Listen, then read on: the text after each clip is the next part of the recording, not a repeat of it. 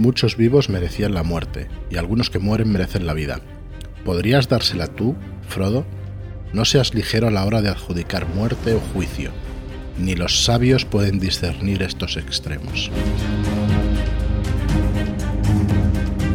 Hola y bienvenidos a Red Key Podcast. Soy Fran Valverde, me acompaña como siempre David Martín. Muy buenas David, ¿qué tal? Hola, ¿qué tal? Gran cita, una de mis favoritas, la verdad. De las grandes, de las grandes, efectivamente. No sé si dejamos el juego para luego para ver quién dijo esta cita. Y quería empezar dando las gracias a todos los que nos escuchan, a todos los comentarios que recibimos en, en iBox, que es la plataforma donde se pueden dejar comentarios, pero que nos podéis escuchar también por Spotify, por iBox, por iTunes y por todas las plataformas de, de audio de podcast ¿no? que existen, que existen más de una y más de dos. Y luego hay las aplicaciones de teléfono, aplicaciones de escritorio, para que nos podáis escuchar. ¿Cómo lo podéis hacer? Pues buscando Red Podcast. Ya sé que si escucháis esto en teoría lo tenéis que encontrar, pero igual está algún audio dando vueltas por ahí y, es verdad que escucha, o sea, buscando en cualquier plataforma de podcatchers que se llaman así, eh, Red Podcast, pues nos encontraréis.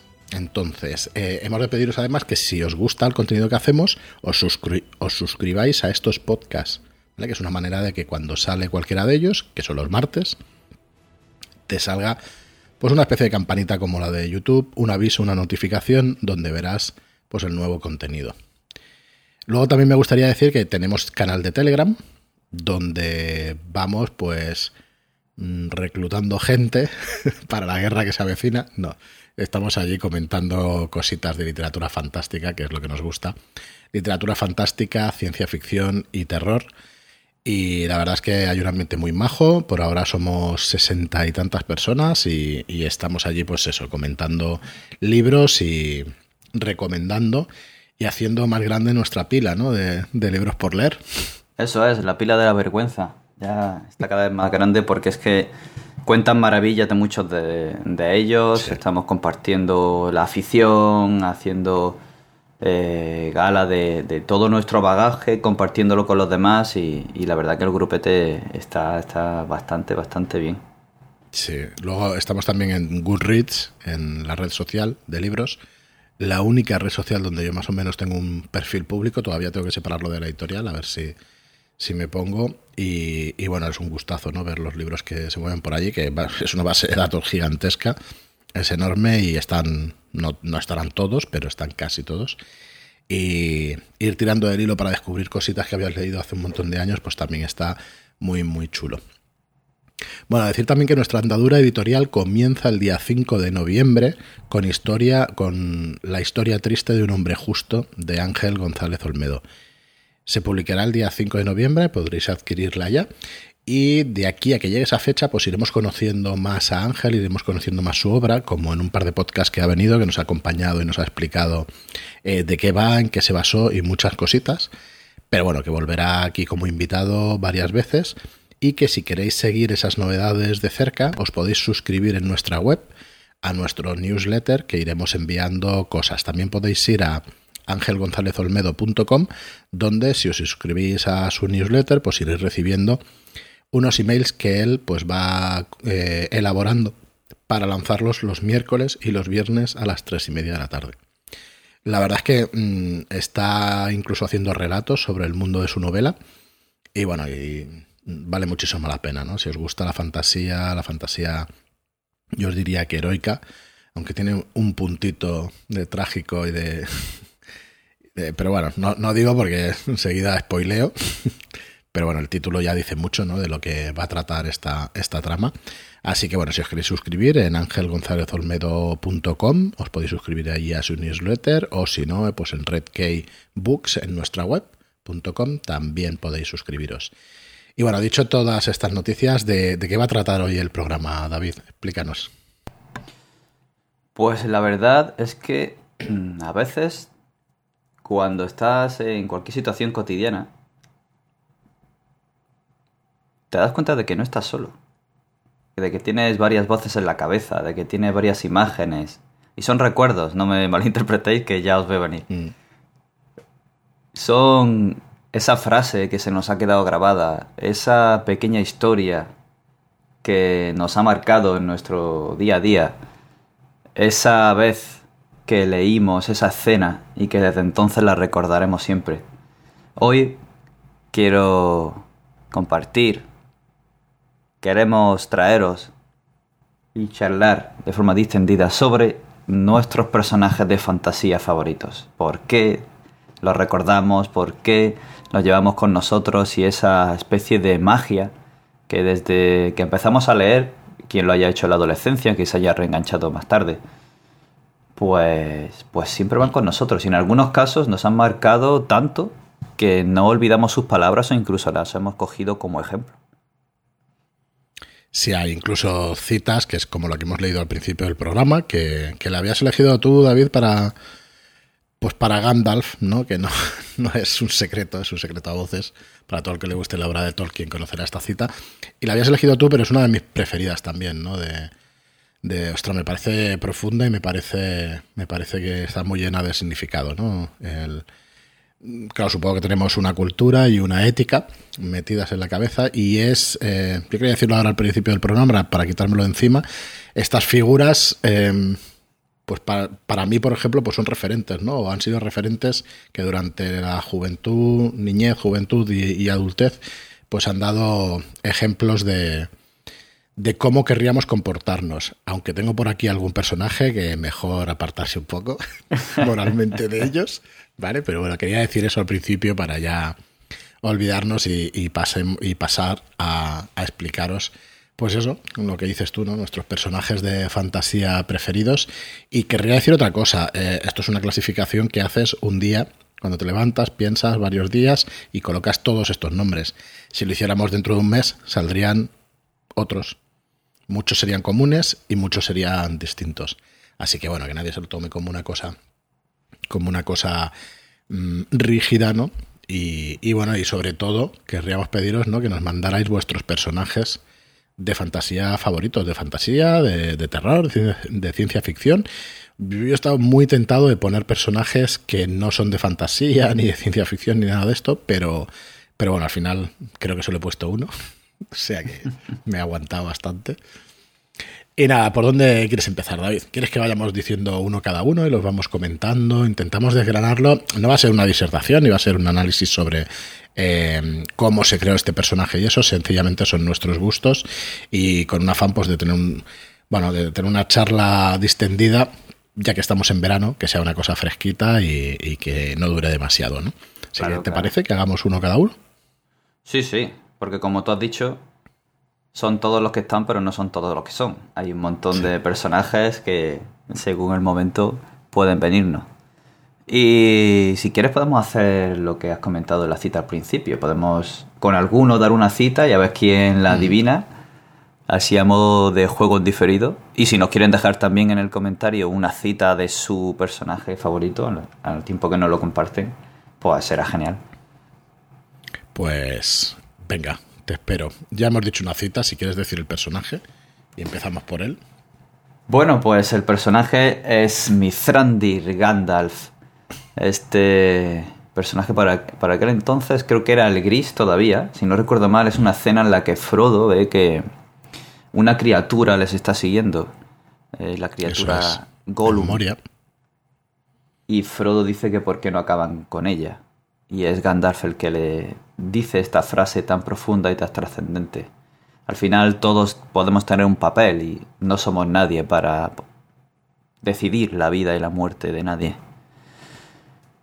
Es uno de los personajes que más me marcaron cuando comencé a leerlo. Yo tuve en mis manos El Señor de los Anillos porque me lo dejó un amigo durante el instituto. Y siempre eh, esa figura de Gandalf como guía como protector, pero también como sabio, alguien que era capaz de, con su prudencia y con su visión lejana, poder entender lo que los demás, mundanos como somos, no vemos más allá de, pues bueno, dos o tres pasos o cinco. Y siempre me ha marcado la, la sabiduría con la que hablaba, el, el, el sacrificio que él también es capaz de llevar a cabo, a pesar de todo el poder que tiene, llega, que llega incluso a, a morir por sus compañeros por un bien mayor. Es uno, vamos, es uno de los, personajes clásicos por antonomasia que me acompaña.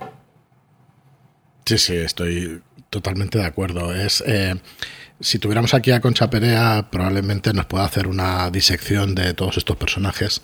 Eh, no deja de ser el guía, ¿no? La persona a la que, la que acompaña a los héroes de la historia y que guía, que ayuda y que, y que bueno, que muchos autores también lo utilizarán como Deus es máquina, ¿no? De, explicación de cosas o de, pues ahora saca Gandalf el bastón y hace magia y todo eso.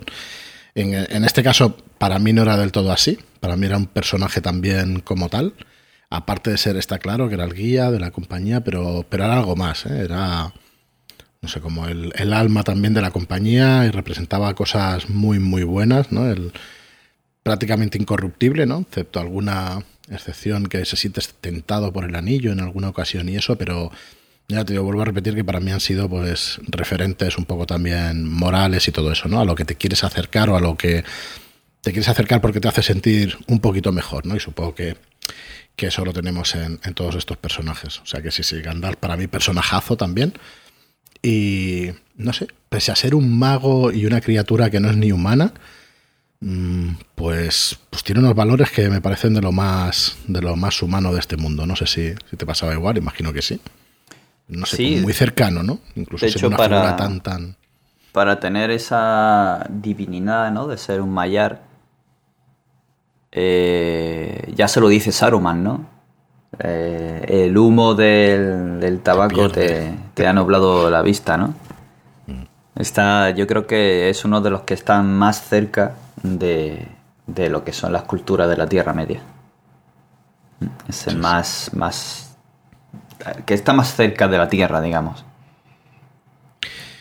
Muy bien, pues eh, yo voy a elegir una figura algo distinta y la cita dice así.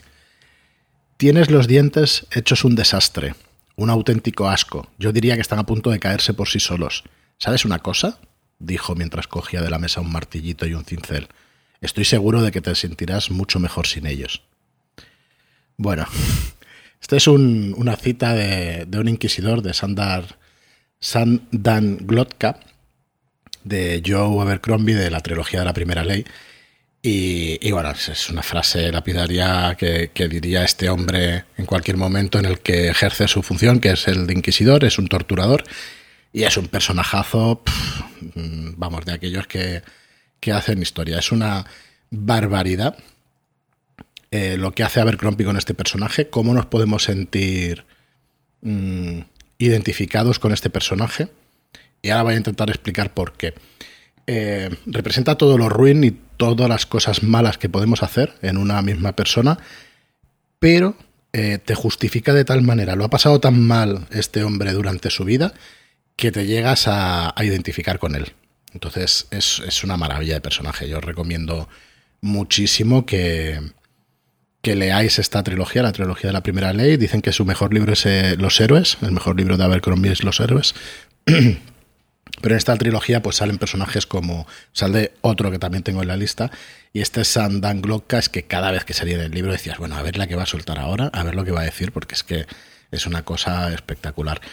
Mm, tengo aquí el Caballero del Árbol Sonriente abierto, el blog que tiene. Eh, además nos visitó Daniel, estuvimos con él charlando de Malaz y, es un referente de reseñas de literatura fantástica. Tenéis que conocer este blog, seguro que lo conocéis si escucháis este podcast.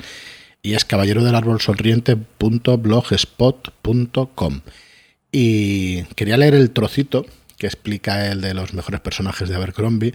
Y sobre Sandal Glonka lo que dice es que probablemente es uno de los mejores personajes creados por Joe Abercrombie, estoy totalmente de acuerdo.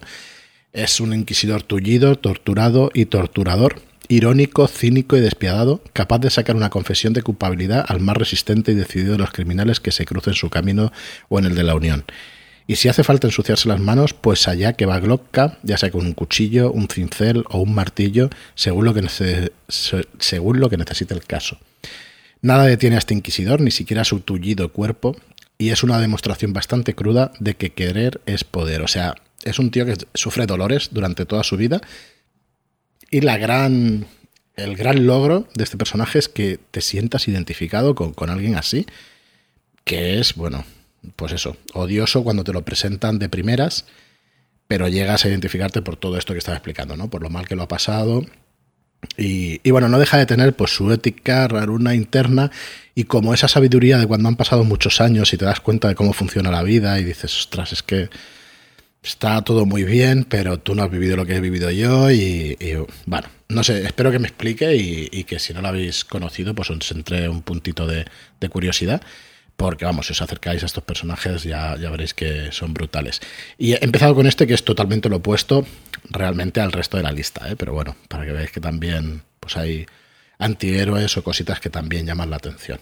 Menos mal, estaba ya a punto de quitarte los cuchillos de, en medio. es que es, brutal, de verdad que es brutal. Y, sí, eh, sí. Vale, pues venga, David, cambia, cambia de tercio a ver si subimos un poco esto porque con eh, Bueno, pues puedo con quedarme en esa novela y no y, sí que es un contrapunto a Glotka.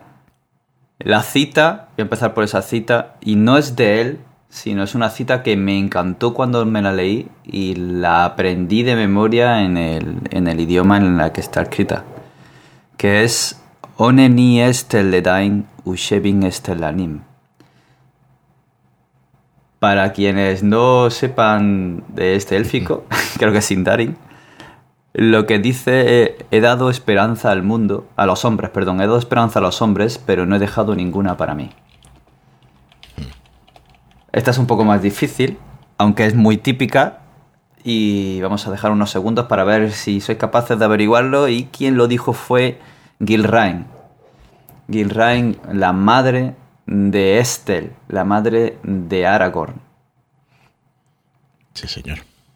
Es una. O sea, por, un lado, Aragorn vemos que es el, el heredero, el, llamado a ser héroe, pero que durante toda su vida ha estado, digamos, luchando contra sí mismo, contra lo que no quiere, contra. De hecho, a lo largo del Señor de los Anillos podemos ver como hay momentos en los que él lo único que quiere es estar tranquilo, irse con su amada y no luchar. Entonces no llega a ser el, el héroe arquetípico en todas las facetas de este, sino que tiene esas pequeñas cositas. Y siempre he tenido un ojo, un guiño para la figura de su madre. La, el, sacrificio que hace, la sabiduría que le deja a él después incluso de haber muerto no sé, me pareció muy evocador y muy tristemente bonito. Bueno, yo estoy completamente de acuerdo. Esta lista no. Yo tampoco veo ninguna sorpresa. Es. Es lo que dices tú, es el héroe arquetípico, pero que es consciente de, lo que le va a costar, ¿no? Y de, todo el sacrificio que tiene que hacer, y aún así lo hace, él no, no tiene dudas, no es un personaje que. Y si las. Bueno, es que no estoy de acuerdo. Tampoco. Es que sí creo que... Lo vemos dudar hasta en el amor. Correcto. Sí que creo que las tiene, aunque parezca un personaje tan blanco. Así que sí, sí, estoy completamente de acuerdo, la verdad. Me parece, no sé, un personajazo también brutal y que, que yo hubiera puesto también en la lista, pero como he hecho trampas y he visto la tuya, pues hablaremos de otros. Hablaremos de otros y así los combinamos. Muy bien, pues vamos con otra, con otra cita y dice así, hay que ser realista. Y nada más. Nada más. Esto lo dice Logan Nueve Dedos, otro personaje eh, de, la primera, de la primera ley, de la trilogía de la primera ley, de Abercrombie.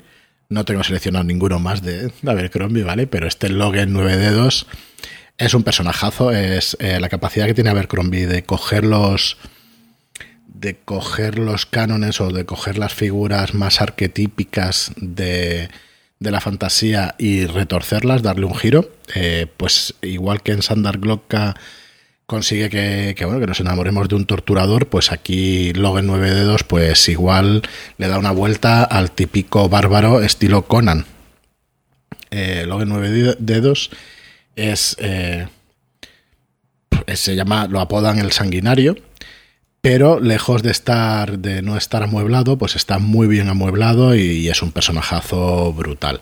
Es eh, aquí, Abercrombie, por ejemplo, pues tiene una de las mejores representaciones de lo que es un berserker, de lo que es una furia berserker que, yo haya visto, leído o, jugado en cualquier juego de rol o en cualquier juego de ordenador.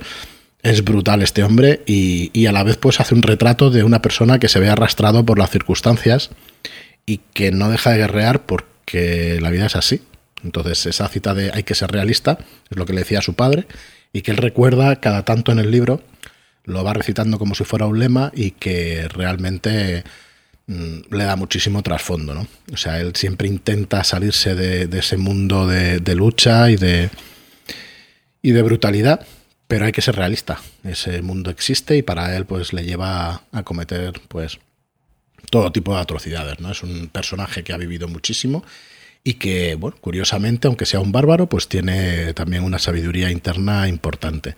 Así que este Logan Nueve Dedos, pues está ahí, ahí con Sandra Glocka de, mis personajes de los últimos tiempos favoritos. Luego ya me, me iré un poquito más atrás y, y con otros recuerdos. Poco más, si lo conocéis y eso ya nos diréis a ver qué opináis también sobre, sobre este. Así que nada, nada, dale David. Pues voy a cambiar de tercio, aunque de, de la obra del Señor de los Anillos puedo hablar de mucha influencia. Pero voy a cambiar y voy a tornar también en femenino con una frase que dijo, el hombre que teme perder ya ha perdido. Esta sabiduría parece un proverbio japonés. Y puede que lo sea. Pero se supone que lo dijo Arya Stark en uno de sus viajes y sus periplos, aprendiendo lo que luego querrá y llegará a ser. Es un personaje que desde que apareció me, me llegó. Esa rebeldía infantil, esa yo quiero ser algo que no me dejan ser. Ella quería también disparar con el arco, ella quería aprender a luchar con la espada, sin entender por qué. Allí el autor consigue, al menos en mi caso, que me llegue a, a hermanar con ella. Por este, cuando eres niño y quieres hacer cosas que no te dejan, en menor o mayor medida, claro. Y luego esa furia interna, ese recordarse antes de ir a dormir siempre las cuantas pendientes que tiene, cosas que le han ocurrido, cosas que quiere hacer. Eso me llegó mucho, porque durante un tiempo en el que yo lo pasaba regular, no digo que hice lo mismo, pero sí antes de irme a dormir me, me obligaba a recordar ciertas pautas, ciertas cosas y me pareció muy muy curioso y muy característico en cómo esa mentalidad de niño o preadolescente, eh, las cosas que tienen importancia trascendente, incluso te acuerdas de ellas y no te quieres olvidar para irte a dormir. Luego la evolución que tiene Aria, cómo se enfrenta al mundo, todo lo que sufre, cómo se intenta desprender de su pasado, pero aún así sigue sembrado en su interior ese colmillo de lobo. Es, vamos, me a mí me ha, gustado mucho. Me ha gustado mucho como personaje y como viaje el que hace, tan arriesgado y tan doloroso. Pues sí. Sí, la verdad es que es otro personajazo. Esto en el elegido no me sentía tan identificado, pero vamos, eh, la obra de Martin de hecho tiene una cantidad de personajes también brutal. Y estoy a punto de poner eh, a los dos hermanos Lannister que, se me ha ido ahora mismo de la, de la mente el nombre, pero vamos, son brutales, incluso siendo es, eso es. Cersei y Jamie, o sea, son personajes que además evolucionan y que, bueno, y que es brutal. Es brutal, ¿no? Porque es lo que decía con, con Sandra Glock, que al final van pasando los episodios y vas identificándote con gente que dices, es imposible identificarte con, con esta mujer, ¿no? Con este hombre. Pues al final hay cositas que te hacen identificar. Así que sí, sí, muy buena elección. Bueno, yo eh, me voy a retrotraer un poco a nuestra infancia. No sé si niñez o, juventud, depende del momento cuando lo leyerais. Pero es eh, Bastián Baltasar Books. Es un personaje que no creo que tenga mucho, mucho recorrido, que es un personaje quizá algo plano, podríamos decir. Pero claro, en, cuando yo leí La historia interminable, era un personaje con el que eh, yo me identificaba muchísimo. Tampoco que fuera un niño tan, tan gordito, un poquito sí, pero no tan gordito como él y eso. Pero sí me identificaba en el sentido de eh, pues esas lecturas que, tenía distintas a los demás y esos gustos y afinidades distintas a lo que era la corriente normalizada. Y eso se representaba mucho en, en Bastián Baltasar Books. Luego, más que su carácter y todo eso, lo que le pasaba durante la novela es lo que todos hubiéramos querido vivir. Entonces, bueno, sea por esa razón o otras, pues es uno de mis personajes también favoritos y que, y que bueno, no deja de ser un niño que aunque pues eso tenga ese aspecto y eso, pues tiene un, corazón de oro, es un chico valiente también y aunque bueno, pasas miedo como todos cuando le persiguen los niños, pero no sé, me parece también un, viaje el que hace por fantasía y eso, que hace que, que se despoje además de sus recuerdos, me parece un viaje muy bonito el que le hace pasar el autor Michael Ende y que recuerdo con muchísimo cariño pues a este Bastian Baltasar Books. Listo. A por el siguiente. Uy. Me he quedado pensando nubilado viajando en el ¿Te acuerdas? Sí, sí, sí. Yo ya, tampoco hemos preparado este programa exhaustivamente ni analizando los personajes. Sencillamente yo las sensaciones que tuve cuando cuando lo leí en su día, porque es interminable, aunque la recuerdo creo que bastante bien. Hace muchos años ya que no la leo, la leí varias veces, pero hace muchos años. Hay muchos libros de aquí, muchos personajes que los he leído una vez, pero claro, te queda eso en el, en el recuerdo. Dale, dale, David. Uf, pues ¿por cuál sigo? Hmm. Mira, me voy a ir a uno de los personajes que me sorprendieron y me gustaron, tanto por eh, su evolución como la personalidad indomable, eh, el, viaje con ese personaje y el viaje para comprender al personaje. Me gustó. El que yo mismo hice.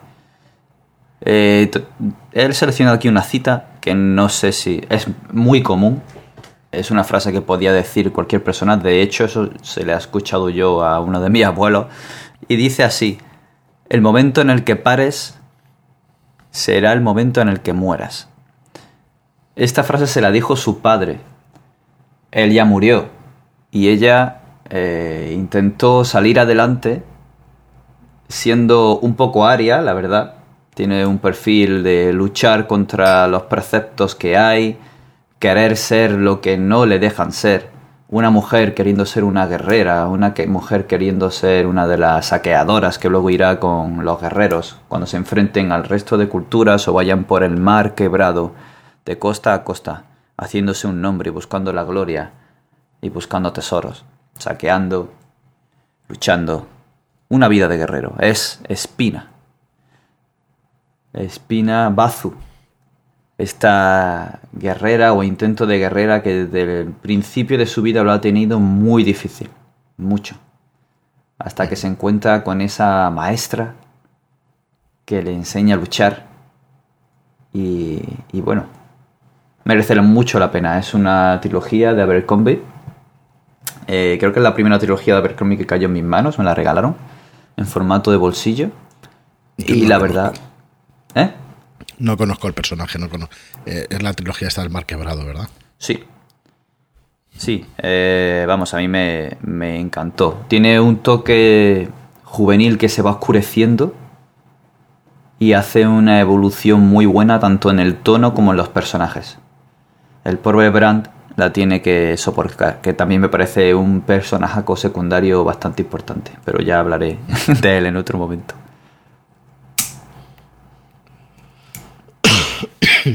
Disculpadme. Muy bien, pues eh, si vamos con otro. Eh, pues mira, ya que hablamos de, de gente que va contracorriente de la sociedad y todo eso, pues querría hablar de Momo. Momo es una niña de una novela de, de que lleva su mismo nombre, de Michael Ende también.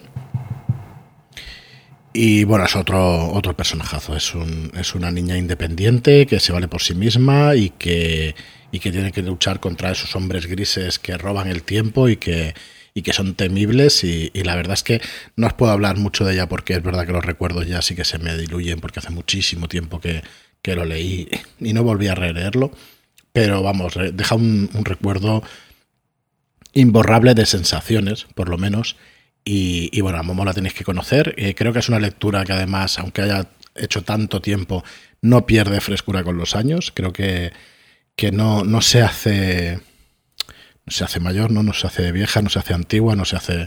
porque mm, es atemporal completamente, igual que esos hombres grises. Así que bueno, muy recomendable Momo. Si alguien la recuerda bien la figura y eso nos quiere comentar algo sobre ella, pero quería rescatarla aquí porque es un pedazo de personaje cuando era complicado que estos personajes fueran femeninos, pues aquí también salió Michael Ende pues hace más de 30 años ¿no? a escribir esta, esta novela. Y vamos, muy, muy, muy chula, la verdad. Me gustó muchísimo. Ay, qué tiempos. pues mira, voy a cambiar de tercio, mm, si os parece, y voy a irme a una cita de un libro que me gustó mucho y me marcó en su momento, tanto por la forma en la que está escrita como por un momento mío, que estaba, lo recuerdo mucho en un verano leyéndolo en soledad en el salón. Y la cita es, es un mundo extraño, un mundo triste, un mundo lleno de miserias, desgracias y problemas. Aún así, cuando venga el rey risa, nos hará bailar a todos en la tonada que toque. Y es verdad, no puede tener más razón. Se puede decir más claro, no más rimbombante creo, pero, pero sí. Y es una frase, atención, de Abraham van Helsing, eh, de Drácula, de Bram Stoker.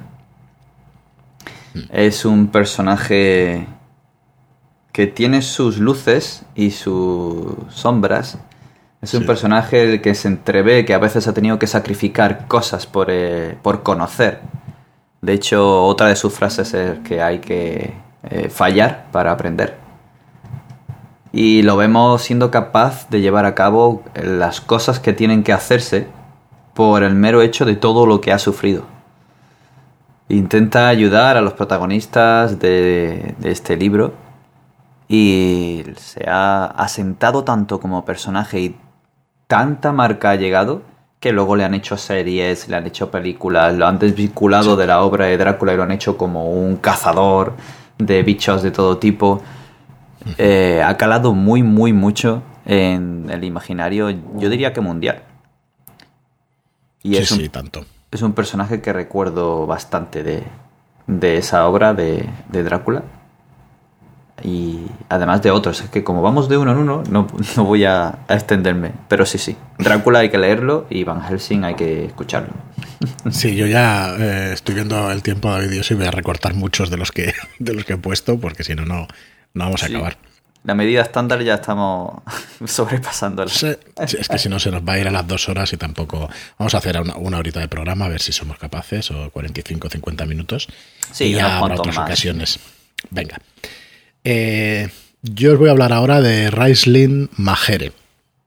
Raisling es un, es un personaje eh, enclavado en unas novelas, la Dragonlance, que estas sí que no han pasado demasiado bien el paso del tiempo, no, no, no, han envejecido demasiado bien.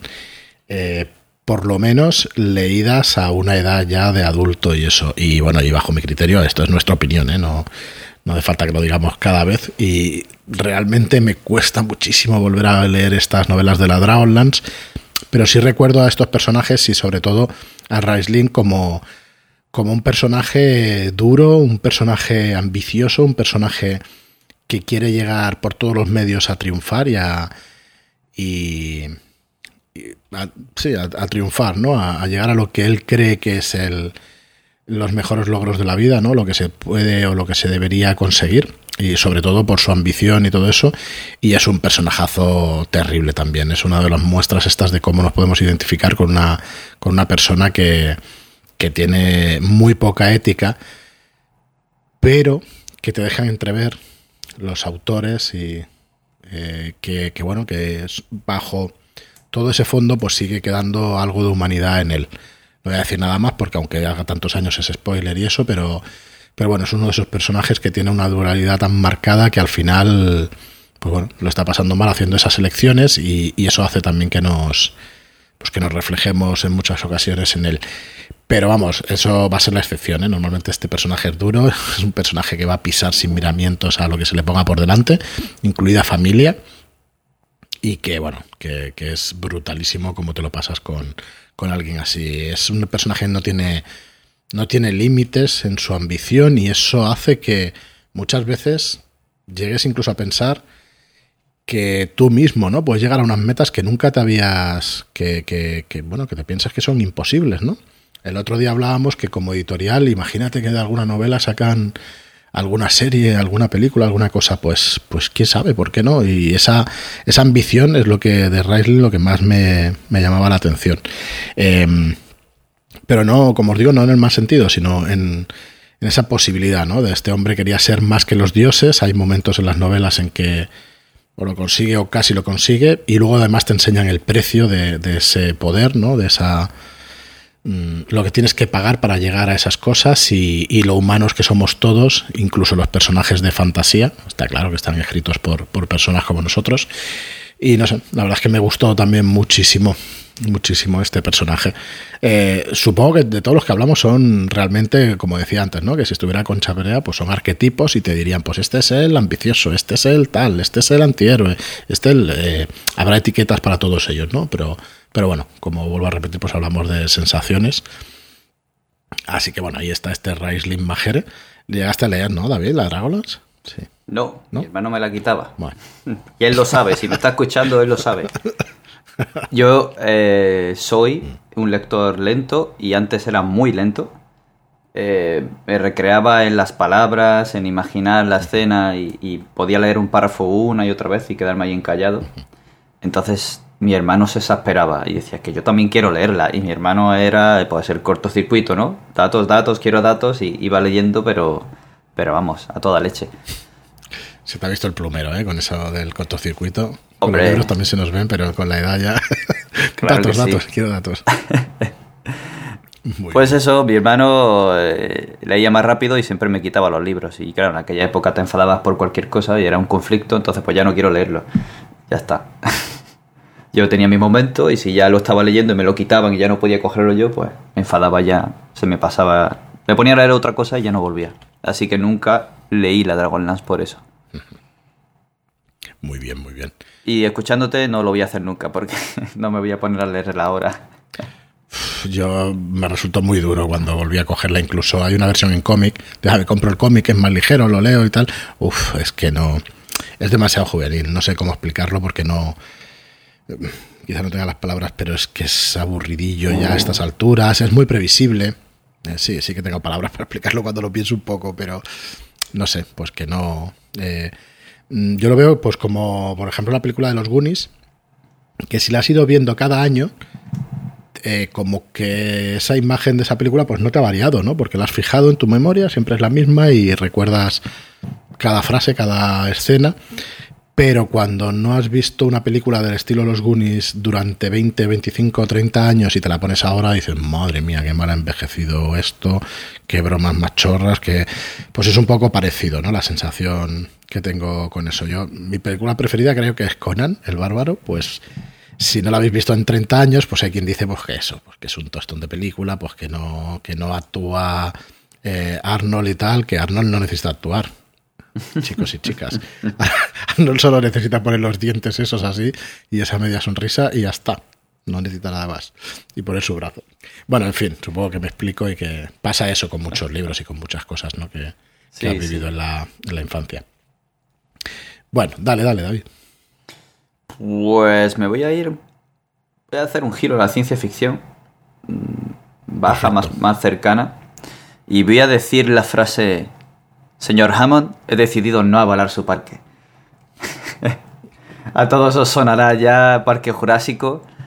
Y el personaje, por supuesto, es Alan Grant. Con ese toque, eh, con ese humor tan característico, tan cínico a veces, con... a veces malhumorado, que odiaba a los niños, no podía soportarlos y, y de repente se ve inmerso en esa isla donde de repente hay más de 60 millones de años después, de nuevo están presentes los dinosaurios por una arte de, ciencia increíble y se ven envueltos en toda esta trama que nos ha marcado a todos, tanto a nivel literario como a nivel del cine, que fue un auténtico éxito. Que, de cultura popular y de todo, ¿eh? En los medios que hicieron, la manera de recrear esa nueva tecnología para hacer los dinosaurios, fue brutal esa película. Yo creo que está grabada a fuego en mucha, mucha gente. Sí. Sí, sí, es, un personaje muy chulo, la verdad. Sí, además de ser un cascarrabias científico muy metido en sus investigaciones, eh, pues le coges cariño. Tiene un cierto carisma eh, curioso. Yo sí, tanto. Y la relación de odio, amor que tiene con los niños luego y es muy, o sea, la evolución que también tiene el personaje a nivel emocional es muy curiosa. Yo no llegué a leer el libro, he visto la película infinidad de veces, por los niños también, pero no llegué a leer el libro, supongo que es más acusado todavía, ¿no? En el libro. Sí, el libro siempre tiene más detalles, tiene, te metes en, los personajes, lo que piensan muchas veces, o en, entenderlos mejor. Aunque la película te lo muestra bastante bien, es, está muy bien, muy bien hecha. Muy bien, pues mira, yo voy a cambiar también un poco de, poco de tercio en, tan, cosas tan trascendentales y todo eso. Y aunque bueno, no deja de tener su, puntito épico. Y este es Íñigo Montoya, el de la princesa, de la princesa prometida. Buah, para mí un personajazo brutal, que es como Groot. Yo soy Groot, pues este hombre eh, soy Íñigo Montoya, tú mataste a mi padre, prepárate a morir. O sea, me parece una frase pues para recordar, me parece brutal cómo la lleva el autor en el libro, en la película. Tengo las imágenes de la película, pero realmente las citas del libro, aunque es una adaptación muy buena del libro, realmente es de las mejores adaptaciones que, yo haya visto de una obra literaria. Pues que en el libro es idéntico y Íñigo Montoya es un personajazo brutal. Eh, tiene una ética muy particular, tiene que ganarse la vida de maneras que él no quisiera, pero, pero ahí está ahí está el hombre pues persiguiendo a ese hombre de seis dedos que mató a su padre y, reclamando su venganza, ¿no? Durante 20 años. Y ese final, joder, me sabe mal hacer spoiler, pero es que me gustaría comentarlo, pero es que el final está acabado y vuelve, hostia, me parece, vamos, genial, genial. Eh, me gusta muchísimo este personaje, no sé muy bien por qué, cuando estaba pensando en, personajes. Además, sin ser protagonista. Sí, yo creo que, se come, se come al resto. Eso es, se come al resto. Y no sé muy bien. Bueno, no es el actor, porque la novela pasa igual. En la novela pasa igual. Es el personaje. Supongo que el actor lo escogieron ya muy bien. Y, pasa igual. O sea, se los come con patatas al resto. Se no se convierte en el protagonista porque no lo es. Los protagonistas son la pareja, pero, pero es una pasada de personaje, la verdad es que sí. Además de español de pro. Y. igual, igual hacía algo eso. Yo no, no suelo ser demasiado. No sé. Pero sí, sí. La verdad es que está, está muy chulo. Me, he acordado de, de, Sin tener trasfondo misterioso ni nada, ¿sabes? O sea, lo explica todo desde el primer momento. Es sencillo, es un trauma y una venganza. La historia de una venganza. Dale, dale, ¿te acordaste? Me, he acordado de, de, ese meme o tweet que vi hace tiempo sobre él diciendo que era un ejemplo de relaciones humanas, de cómo deberían ser. Eh, mm. Saludo, dice hola, Presentación, soy Íñigo Montoya. Relación que tiene contigo, tú mataste a mi padre. Intención, prepárate a morir. Eso es alucinante, sí, sí, un resumen perfecto. Yo no sé. Me eh, encantó. El autor, sí, bueno, supongo que sí, que era conocedor de, esto que acabas de explicar, ¿no? Pero es que es un resumen perfecto, sí, sí. Me, encantó, una maravilla. Y, siendo como es la obra de, la princesa prometida, es como que no sé, tiene algo. Sí, totalmente. Yo es de la, además de los personajes que recuerdas con una sonrisa en la cara. Sí, Curioso, lo, recuerdas con, con, con mucha alegría. Muy bien, pues nada, dale, dale, que te quedan también unos cuantos. Uh, pues no sé, no sé, Fran. ¿Cuál voy ahora? Pues mira, me voy a ir hacia la fantasía de nuevo y voy a hablar de un personaje que es controvertido porque hay quien le gusta y hay quien no. Y es cierto que a veces tiene su momento. Pero voy a decir la frase que aparece en este libro, que es, todo hombre sabio teme tres cosas, una tormenta en el mar, las noches sin luna y la ira de un hombre amable. Y es una cita que aparece en El temor de un hombre sabio, ese libro donde podemos ver a Quoth, que se escribe de forma diferente, pero creo que llega a indicar que se pronuncia así, se pronuncia como has dicho, sí. Protagonista del Nombre del Viento, primer libro de la saga, El temor de un hombre sabio, el segundo, y el tercero lo estamos esperando como agua de mayo pasado. Y bueno, es un personaje que tiene sus momentos. Hay momentos en los que yo me llego a identificar con él y otros en los que estoy completamente lejos de él. Vas viendo su evolución, a pesar de que es el protagonista, el que parece que lo sabe todo, le pasa todo, y supera todo.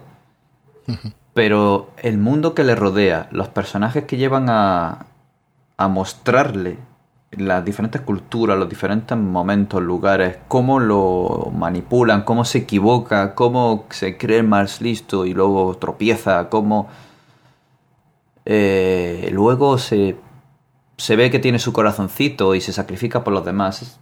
es un personaje que a momentos me ha encantado y que, y que me ha gustado leer. Pues no puedo estar más de acuerdo. Mm, es, una obra compleja, creo que el autor va dando algún bandazo que otro.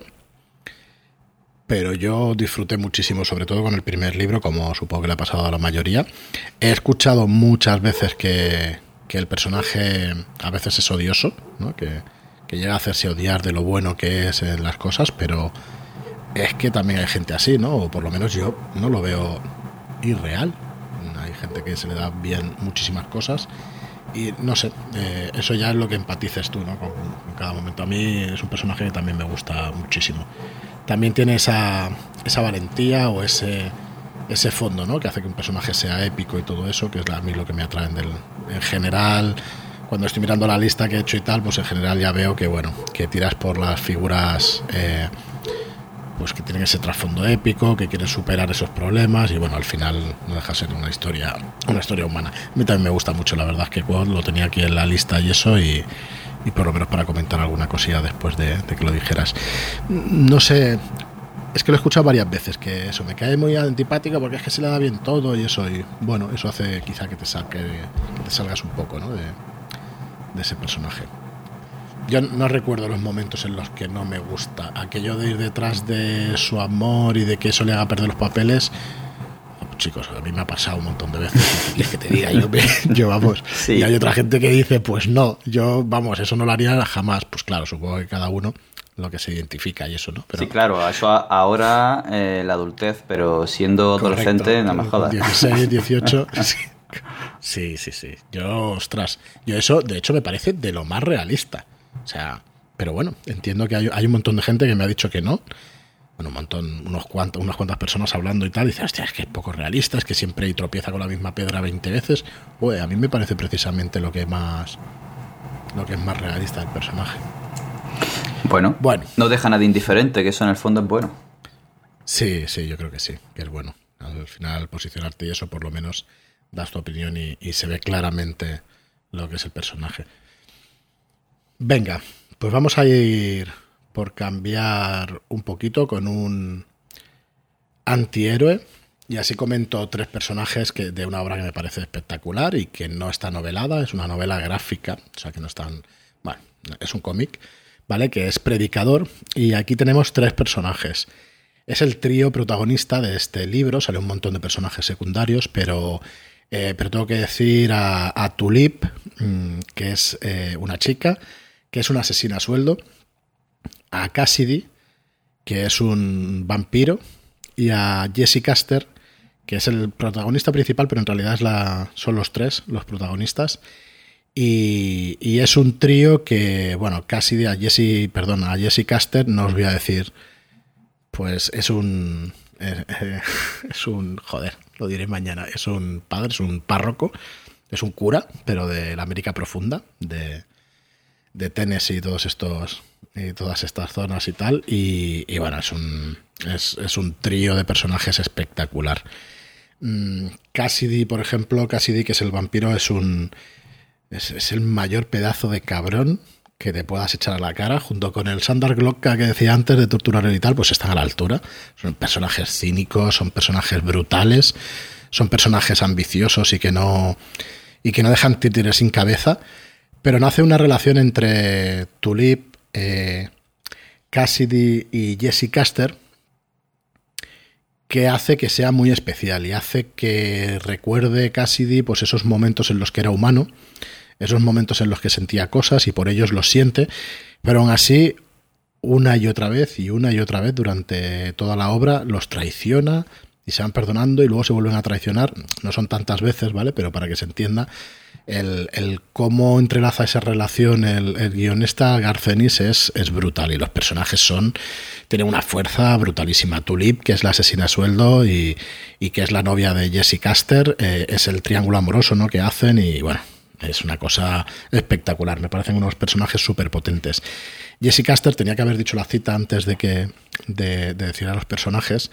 Jesse Caster le dice siempre a su padre que, tiene que ser buena persona y él le pregunta por qué, dice porque ya hay suficientes malos en el mundo. Hostia, me parece un, una pedazo de frase brutal y, y bueno, Jesse también es un personaje muy duro, es un pues es un John Wayne de la vida, ¿no? Es un, es un vaquero, la verdad que tiene mucho de western esta, esta obra también, y es un personaje solitario, pero que tiene ahí a sus amigos para apoyarse en él, pero es un, este sí que es un personaje con una férrea moral y ética, pero suya interna, quiero decir. No, se le duelen prendas de matar a nadie de hacer lo que tenga que hacer, pero siempre lo hará por un buen fin y, bueno, y sobre todo pues tiene lealtad hacia, por ejemplo, Cassidy, que, que es una bestia enferma, pero, pero bueno, es su amigo, ¿no? Al final. Entonces, ostras, tiene mucho de eso esa obra y son unos personajes súper potentes. La verdad es que me encantan. Me encantan, me encantan estos tres personajes yo no la conozco, pero la tengo en el punto de mira. Desde que me has empezado a hablar de ella, y uff. lo, que, pasa es que me, gustaría por lo menos hacer. Eh, nosotros somos roleros, jugamos a rol y eso, y me gustaría hacer por lo menos una partida.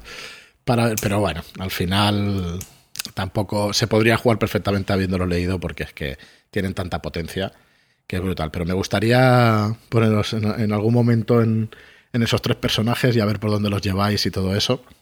Sabiendo un poco el trasfondo y todo esto que he explicado y con una fecha de personaje, pero, pero bueno, ya. En ese caso habrá que esperarse, claro que sí. Muy bien, pues bueno, eh, llevamos, me lo recordabas tú en Bambalina, llevamos 52 minutos. ¿Quieres hacer el último, David? Si quieres al último y hacemos en, en, el futuro podemos hacer otro eh, podemos nombrar los que tenemos y eso nos han quedado en el tintero y hacer una segunda parte más adelante. Si te parece si le gusta a los oyentes si le ha gustado el programa y le ha parecido entretenido pues podríamos hacer una segunda parte. Así que venga dale al último y, luego enumeramos los que se ha quedado fuera por tiempo. Hmm, vale vale. Pues por la frase que es y el papel que tiene creo que me voy a ir a, esta cita. Yo no soy un hombre. Y es que es un momentazo épico. Y para todos aquellos que ya habráis pillado de quién estoy hablando, sabréis que es. Mm, si no el momento, uno de los mejores momentos.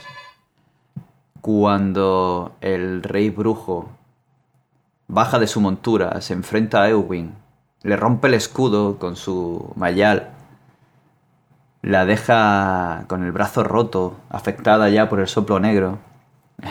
Le dice que ningún, no, ningún hombre puede matarme y ella se levanta y le disuelta esa frase y lo mata. Con ayuda de Merry, pero lo mata.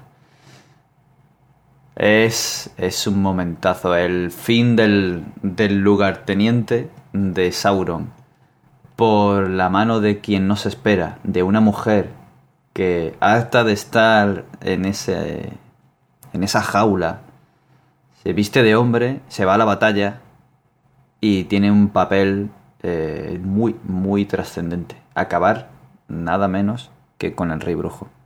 Ella es Eowyn, como podéis saber, Eowyn, esa Rohirrim, esa jinete, esa guerrera, esa doncella que es el reflejo de algún caso que ha habido en la historia de mujeres guerreras que se han vestido como hombres para poder ir a la batalla. y que ya para la época en la que fue escrita y el papel que se le da eh, es trascendente, es marca un, hito que, que, ya estábamos esperando y lo hace Tolkien y en, en el año en el que lo hizo. A mí es uno de los hechos, de los eventos que más me gustan y es una... se le ve, aunque no tiene mucho, mucho papel, no tiene muchas líneas en la obra completa como tal, pero se le puede entrever mucha de la problemática de la época, se le puede ver el reflejo de, de ese conflicto de la mujer por querer ir más allá y no trascender el papel al que se le relega. Y vamos, a mí me, es un personaje que me gusta mucho dentro de la obra El Señor de los Anillos y esa cita y ese momento tan trascendente que le da a Tolkien es espectacular. Pues sí, ¿sabes? uno de los que se me ha quedado fuera por tiempo es Faramir. Así que estamos en la misma onda porque sí, Owen es un, es un personajazo también. Y mira, y Faramir también. Cuando explicaba que uno de mis pilares es el, el tema de los personajes que son leales y que están ahí detrás de, de los personajes protagonistas y tal, pues mira, tengo Faramir en la lista. De hecho, tengo a Sam Sagad Gamji también, a Sam, porque no sé, me gusta muchísimo ese tipo de personaje también, ¿no? Que siempre puedes contar con ellos y que están ahí. Eso, con Íñigo Montoya tiene algo de eso. De un tío que es leal y tal y que, y que siempre puedes contar con él. La verdad es que muy guay, muy guay. Eh, me parece una, una decisión buenísima, un personaje buenísimo. Y nada, pues mira, voy a, si quieres, digo yo unos cuantos de los que se han quedado fuera. Venga. Y así si, si los eh, escuchantes nos dicen que le ha gustado, pues hacemos otro especial. Pues venga, Faramir es uno de ellos. Eh, Beren y Lucien mm. me parecen también dos muy buenos personajes, representantes de, de, de, muchas cosas. Simón, cabeza hueca, que luego se llamará de otra manera en, el, en la trilogía de Añoranzas y Pesares. Eh, Elric de Melnier también como, como personaje también antihéroe. Tanis, el semielfo también de... Y ostras, hemos dejado fuera a Tyrion Lannister. No puede ser esto, ¿eh, David. No puede ser. Lo tengo en lista, pero claro, no se puede dar a todo. no se puede ya a todo. Y Rand Altor, Rand Altor también, de la Rueda del Tiempo. Y por ejemplo, Arturo Pendragón. Y he dejado también fuera a Sherlock Holmes, que para mí sí, es verdad, no es de fantasía y eso, pero eres un personajazo como la copa un pino. Y, no quería dejar de nombrarlo. Así que bueno, ahí están. Y otro día hablaremos también de Dragos Corneli, que también es un personajazo de la novela de. que no la habéis podido leer, porque la tenemos ahí entre bambalinas, sale el 5 de noviembre. Dragos Corneli es un personajazo también que espero que conozcáis muy prontito de la historia triste de un hombre justo de, Ángel González Olmedo. Y bueno, estos son los que se me han quedado fuera. Y venga, di los tuyos, que tenías alguno más, ¿verdad? Sí, alguno hay por aquí. Está por aquí John Nieve con alguna de sus frases y su papel. Tyrion, como has dicho, es uno de los grandes personajes de la saga de Martin eh, Daenerys, eh, tengo aquí también Bran del Mar Quebrado, tan, tan noble y sacrificado. Y, y, bueno, otros que no he puesto ni en la lista, pero por no extenderme demasiado. Creo que no me dejo ninguno de la lista. Pero bueno, siempre habrá otra segunda oportunidad. Si os gusta el programa y queréis que sigamos charlando e incluso comentemos los que nos habéis dejado en comentarios y pues con sus citas y demás, pues haremos otro programa, por supuesto que sí, trayendo los nuestros y los vuestros. Muy bien, pues nada, recordaros de nuevo que tenemos canal de Telegram, Red Books, nos encontráis en el, en el Telegram, que podéis suscribiros al, al podcast dándole al botón de suscripción en cualquier plataforma donde nos escuchéis Podéis suscribir también a nuestra newsletter en redkeybooks.com. Y nada, que estéis pendientes porque en breve además se libera el primer capítulo de nuestra primera novela del, de la historia triste de un hombre justo y, y, además y además además locutada por su autor que está locutándola y poniéndole incluso bueno eh, sonido editando música y bueno eh, ya veréis que es un hombre de, múltiples, de múltiples facetas y de la verdad es que Es una gozada además hablar con Ángel, ya lo habréis podido comprobar en, en varios programas que nos ha acompañado. Y eso lo tendremos, yo creo que para finales de agosto podremos lanzar el primer capítulo, tanto en, en papel, digamos, bueno, en, en escrito como en audio, para que lo podáis escuchar como mejor os venga. Así que nada, para estar enterados de todo esto, pues redkeybooks.com y también la web de Ángel, angelgonzalezolmedo.com. Nada más, David, no sé si te deja, si, si quieres decir algo. Eh, leeremos los comentarios, ¿no? En, en, posteriores programas, que hay algunos nuevos también. Sí, daremos ahí un buen repaso, claro que sí. Pues nada más, muchísimas gracias a todos por, por, estar ahí, por escucharnos. Si queréis echarnos una mano y os gusta el programa, darle difusión por redes sociales, compartid este programa por Twitter, por Facebook, por, por WhatsApp, por Telegram, por cualquier medio en el que eh, os comuniquéis con los demás. Y nada, muchísimas gracias y hasta el próximo programa. Muchas gracias a todos por acompañarnos y nos vemos en el próximo.